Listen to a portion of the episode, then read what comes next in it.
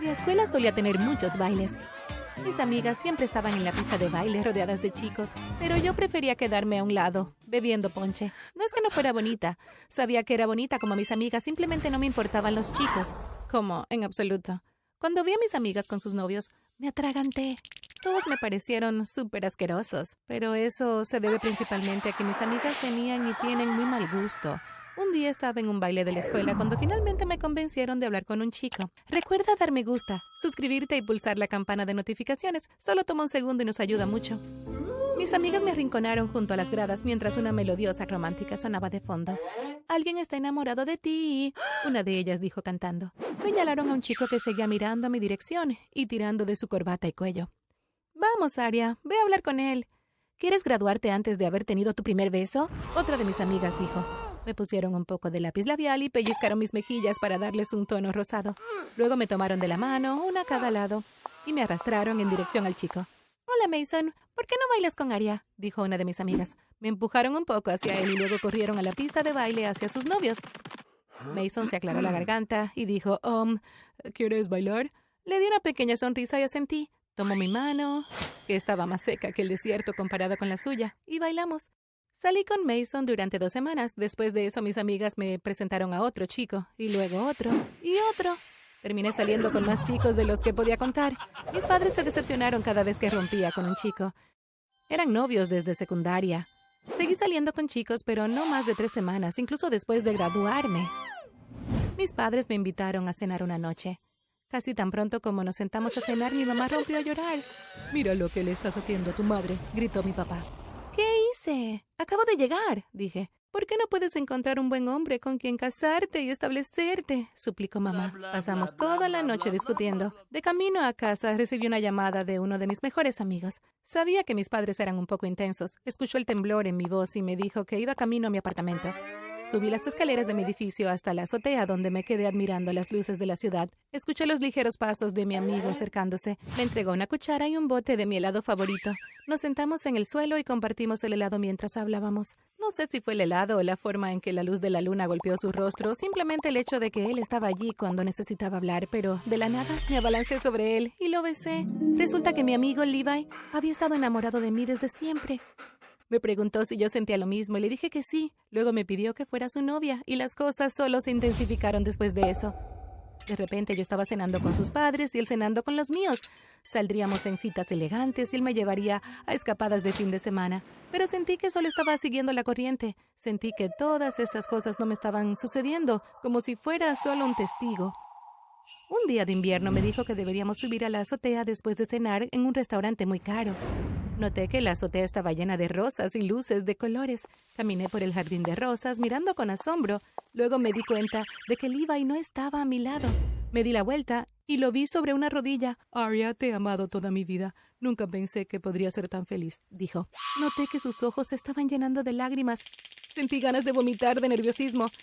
Y luego finalmente lo dijo. Me miró y dijo, ¿Quieres casarte conmigo? ¿Qué más podría hacer sino decir que sí? Asentí y él se puso de pie de un salto. Deslizó el anillo en mi dedo, un ajuste perfecto. De la nada nuestros amigos y familiares salieron detrás de los arbustos, todos vitoreando. Me alegro de que pensaran que mis lágrimas eran de felicidad. Decidimos que nos casaríamos en primavera. Me puse más nerviosa a medida que pasaban los días. De repente me estaba arreglando el cabello y el maquillaje. Luego me puse mi vestido de novia y mi mamá estaba llorando mientras agradecía al cielo que finalmente me casara.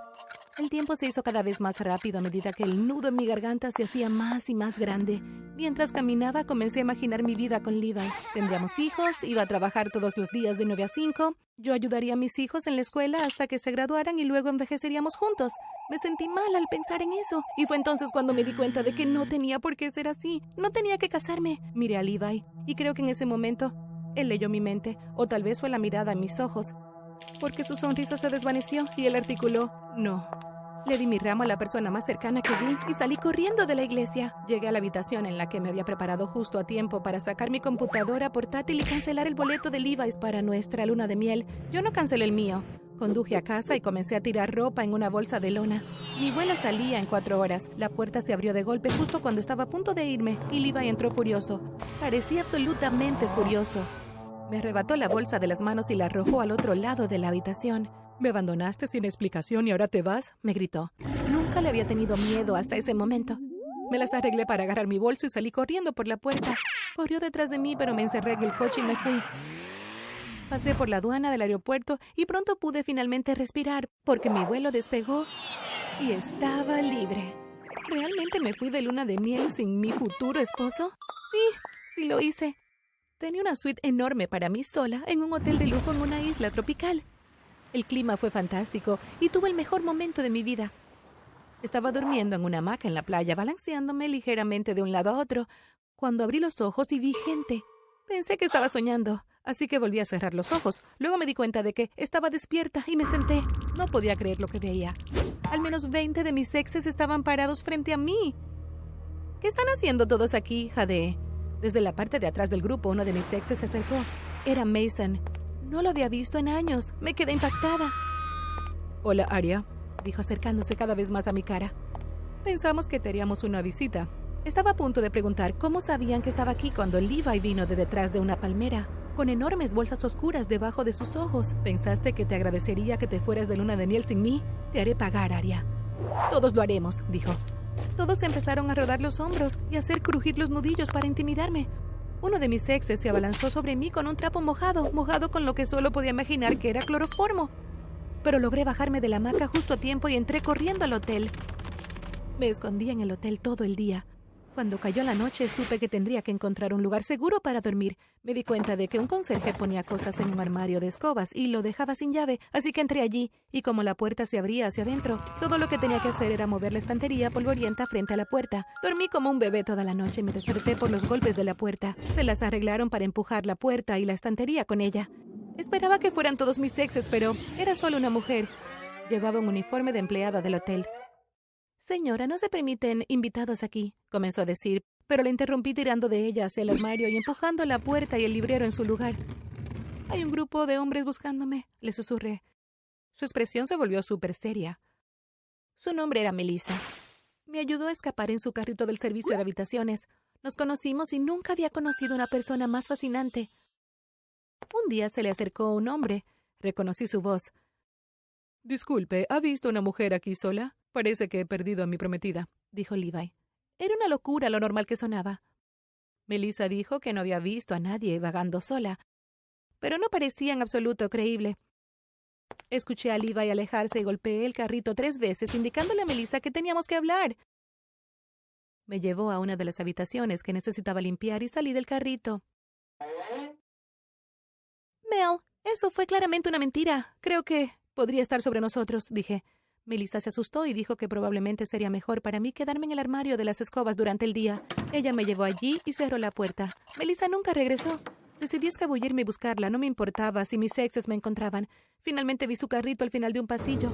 Lo empujaron contra una pared y uno de sus zapatos estaba en el suelo. La puertecita del interior del carrito se abrió. Puse las piezas juntas y parecía que ella luchó contra alguien. Estaba escuchando en silencio cualquier sonido cuando escuché las voces de varios hombres. Sé que la está escondiendo. Me di cuenta. Escuché decir a Levi. Me congelé, pero me recuperé rápidamente y salí corriendo. No había comido en todo el día y no podía pensar con el estómago vacío, así que me dirigí a la cocina. El personal me conocía allí y me dio comida. De postre me dieron una galleta y ahí se me ocurrió una idea. Me disculparía con los chicos horneándole mis famosas galletas. A todos les encantaban estaba buscando en la despensa cuando encontré una botella de aspecto incompleto. Le di la vuelta y vi que era salsa picante. Nueve millones de unidades Scoville. La salsa más picante del mercado. ¿Por qué todos mis exes amaban tanto mis galletas? Porque eran repugnantemente dulces y odiaban la comida picante. Caminé tranquilamente por los pasillos del hotel, llamé a la puerta. Todos estaban allí. Habían atado a Melissa a una silla, pero parecía más enojada que asustada. Ella solo se vio asustada cuando me vio entrar. Te dije que la trampa funcionaría, le dijo Levi a Mason, quien le dio una palmada en la espalda. Entonces viniste a disculparte. Después de todo este tiempo queremos mucho más que una disculpa de tu parte, dijo Mason. Sonaba tan asqueroso que me estremecí de disgusto. Traje una pequeña ofrenda de paz, les dije. Destapando mi plato de galletas, estaban visiblemente salivando. ¿Son esas? preguntaron estupefactos. Cabad, muchachos, dije colocando el plato sobre una mesa. Comenzaron a meterse las galletas en la boca como salvajes. La salsa tardó un segundo en hacer efecto, pero cuando lo hizo, fue poderosa. Todos se pusieron rojos, corriendo a la terraza y saltaron la valla corriendo hacia la piscina. Gritaron, ¡todo está en llamas! Y no pude contener mi risa. Melissa se aclaró la garganta para devolver mi atención a ella. La desaté y ella me sacó de la habitación hacia la mía. Abrió mi habitación con su llave maestra y cerró la puerta. Tenemos que irnos, ahora, ella dijo. Ella comenzó a explicar todas las cosas horribles que mis exes dijeron que me harían. Estaba aterrada, sin embargo, dijo que tenía tiempo suficiente para pensar en un plan. Esa noche salimos a hurtadillas por la ventana y nos dirigimos a los muelles. Estaba lleno de barcos. Nos habíamos rasgado la ropa y la habíamos ensuciado. Logramos sacar una balsa de salvavidas de uno de los botes más grandes y la empujamos al agua. Empezamos a remar como locas, lo cual fue bueno porque parecíamos más cansadas y sudorosas mientras lo hacíamos. Había otra isla cercana que también tenía un montón de hoteles como este. Estuvimos lo suficientemente cerca de la costa para que nos encontraran por la mañana e incluso si lo hicieran, podríamos remar un poco más. Nos recostamos en el fondo de la balsa y miramos las estrellas. Estos hombres nunca descansarán hasta que te lastimen, dijo Melissa en mi oído. Lo sé, respondí. A la mañana siguiente nos lavamos en la playa, estábamos deshidratadas por el agua salada y nuestra ropa nos hacía parecer náufragos. Dijimos que habíamos estado en un terrible naufragio, pero que no podíamos recordar nada antes del accidente. Nos llevaron a uno de los hoteles. Todavía no sé dónde están mis exes. Me aterroriza que me vuelvan a encontrar, pero hasta entonces estaré lista.